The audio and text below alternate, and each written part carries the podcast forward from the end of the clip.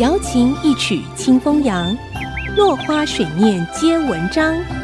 刘炯朗校长邀您共享读书之乐。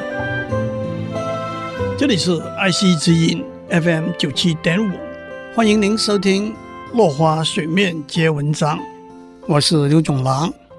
今天我们讲特洛伊战争。希腊神话里，天地宙斯请特洛伊城里头英俊出名的巴黎士王子来决定最美丽的女神。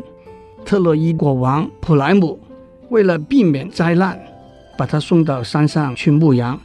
这三位女神来到巴黎士面前，每个人都提出他的交换条件。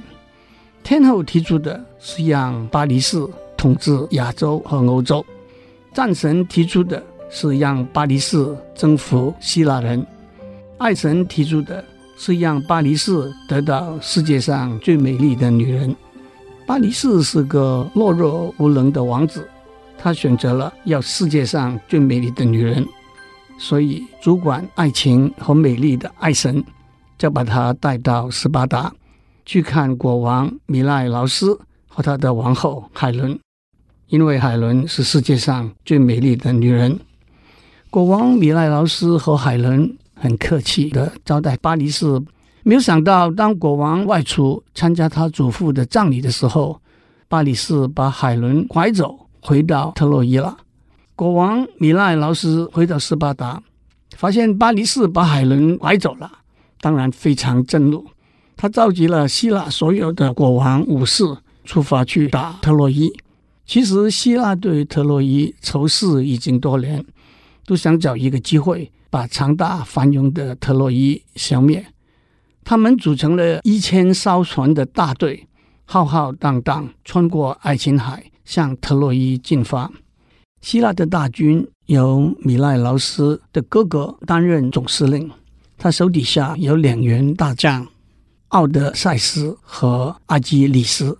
奥德赛斯计谋多得很，阿基里斯骁勇善战。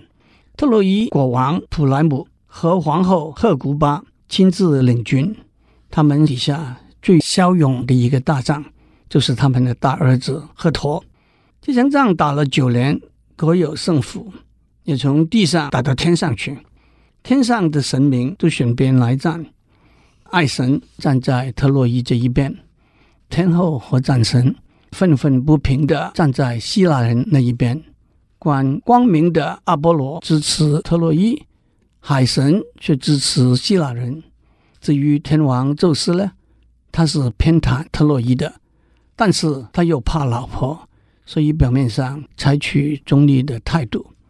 在一场战争里头，米赖劳斯和巴黎士决斗，巴黎士先攻，米赖劳斯用盾牌挡住他的矛，然后把自己的矛丢过去。刺破了巴黎士的战袍，不过巴黎士并没有受伤。米赖劳斯拔出他的剑，却被支持巴黎士的爱神把剑打断了。米赖劳斯空手破过去，抓住巴黎士头盔上的翎毛，正要把他拖回希腊的大本营的时候，爱神又及时出手，把巴黎士头盔上的皮带弄断。米赖劳斯只抓住一个头盔，巴黎士就脱了身。爱神把他送上云端跑掉了。希腊领军的总司令跟双方军队谈好，都接受了。米莱劳斯已经打赢了，特洛伊人应该把海伦送回希腊。